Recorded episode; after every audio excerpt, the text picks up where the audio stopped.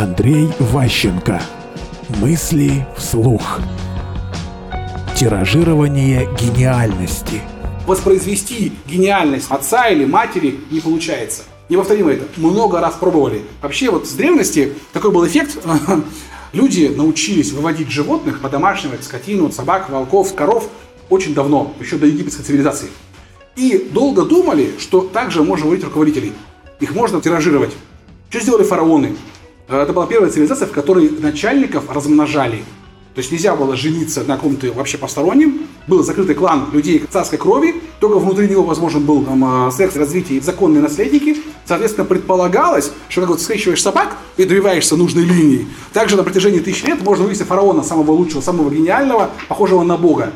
Но мы видим, что не получилось, схема не сработала. То есть человеческий мозг такая уникальная структура, что как собак тиражировать его и добиваться вот эффекта, чтобы он там рос по размеру, лучше работал, не получается.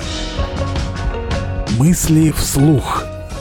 Слушайте новые выпуски и ищите аудиокниги Андрея Ващенко на Литресе.